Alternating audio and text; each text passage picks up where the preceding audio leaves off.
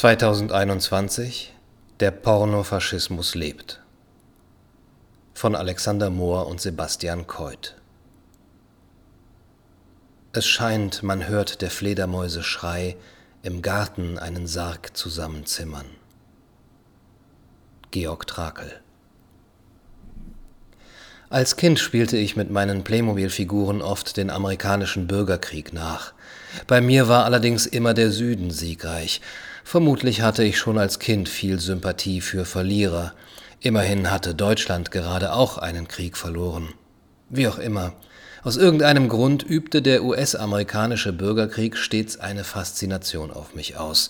Wie wäre die Geschichte wohl verlaufen, wenn die Südstaaten gewonnen hätten? Haben sie am Ende sogar gewonnen? Gewissermaßen im Verborgenen? In den letzten Monaten kam dieser jahrzehntealte Gedanke plötzlich wieder in mir hoch. Der Deep State oder ein wiederauferstandener Pharao gibt als Regisseur seine Anweisungen direkt aus der fünften oder sechsten Dimension im Sinne des Weltbildes von Burkhard Heim, um die Realität eines Sklavenplaneten zu erschaffen. Wer kann schon sagen, was sich auf Lolita Island wirklich abgespielt hat? Welchem Kult dort in den Katakomben verzerrter psychischer Strukturen gefrönt wurde, ich weiß nicht, ob ich es jemals erfahren werde. Als junger Mann schwelgte ich in den Filmen von Andrei Tarkovsky. Ganz besonders zog mich das dystopische Bild der sowjetischen Gesellschaft von Stalka 1979 in seinen Bann. Im Lockdown 2020 erlebte ich mich als Stalker meiner eigenen Zone, ein mystischer Ort jenseits der eigenen vier Wände, ein Energiefeld, dichter als der Krieg, welches Strophe für Strophe in die Welt pulsierte. Alles schien für immer, bis es nicht mehr war. Ich fühlte mich an das Lebensgefühl der Menschen in der Sowjetunion der späten 1980er Jahre erinnert, welches der Musiker Andrei Makarewitsch 1994 mit einem abrupt endenden Wietschnaje Gassidastva, ewiger Staat, beschrieb. Und nicht weniger überrascht war auch ich über den abrupten Wandel der gesellschaftlichen Umstände im deutschen Neokorporatismus. Nur dass nicht Perestroika, sondern eine Pandemie kam. Ich übte mich im Bogenschießen, packte meinen Kindern mit der Brotbox kleine selbstgenähte Masken in die Schultaschen. Es ging schon irgendwie weiter. Heute, 2021, fühle ich mich jedoch unfähiger als je zuvor, mein Leben selbst in die Hand zu nehmen. Wie konnte es nur so weit kommen? Gegenfrage, war es nicht schon immer so? Denn um auf einen zentralen Aspekt zu kommen, Gewalt ist Teil der menschlichen Erfahrungswirklichkeit und eine Handlungsoption, um persönliche Interessen durchzusetzen oder Bedürfnisse zu befriedigen. Und allein die Anwesenheit dieser Möglichkeit reicht offensichtlich aus, damit Menschen zu diesem Mittel greifen. Und Gewalt ist derzeit omnipräsent wahrnehmbar, wie ein sich stetig verdichtender Nebel. Wenn Jörg Barbarowski in seinem Buch Räume der Gewalt zu der Feststellung kommt, dass wir Europäer in einer Epoche beispielloser Friedfertigkeit leben und keine Erfahrungen mit exzessiver Gewalt gemacht hätten, so bin ich mir ehrlicherweise unsicher, ob das zutrifft.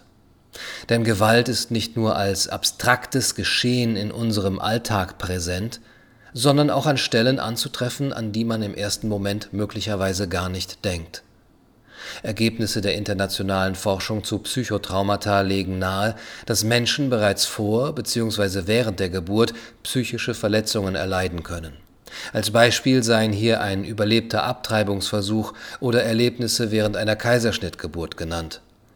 Auf dieser Grundlage startet dann der kleine Mensch in seine eigene vermiente Biografie. Anstatt zu leben, gilt es zu überleben und anderen seine Überlebensstrategien und Kopfgeburten aufzuzwingen oder unter denen anderer zu leiden. Auf der Engelhardt-Welzel-Karte ist die Welt in kulturelle Werteregionen unterteilt, die sich auf einer zweidimensionalen Matrix zwischen Überlebens- und Selbstentfaltungswerten X-Achse sowie traditionellen und säkularen Werten Y-Achse bewegen. Hier fehlt die Dimension des Traumas, die ganze Massen in den Archipel fiktiver Überlebensvorstellungen und Illusionen katapultieren.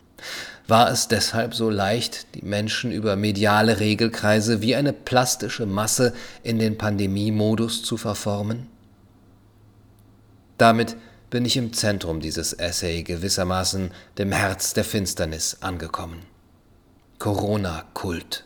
Corona-Religion, kalter Entzug der Menschen von einer im öffentlichen Raum erfahrbaren Solidarität.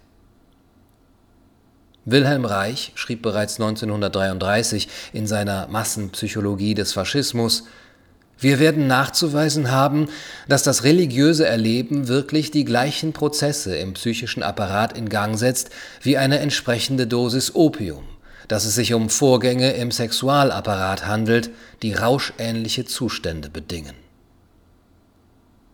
Dieser Gedanke könnte auch die Erklärung dafür sein, dass viele Menschen sich zu einer Mittäterschaft hinreißen lassen, da sie aufgrund ihrer traumabedingten orgiastischen Impotenz eine Ersatzbefriedigung in der Ausübung von Gewalt gepaart mit Machtillusionen finden. Möglicherweise produziert die pure Machtgeilheit in Menschen einen Hormoncocktail in der Blutbahn, der als Ersatz für die Glücksgefühle bei voller orgiastischer Potenz dient. Gewissermaßen ein dunkles Gebräu, entstanden aus fehlgeleiteter Lebensenergie. Mit einem Wort Pornofaschismus.